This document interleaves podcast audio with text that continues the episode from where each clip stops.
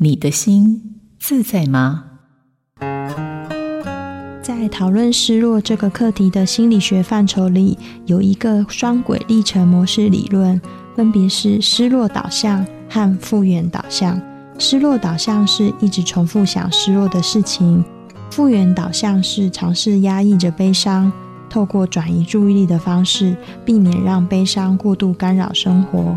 大部分的人都会在这两个历程之间不断地徘徊，有时觉得自己调试好了悲伤，有时又沉浸在悲伤之中。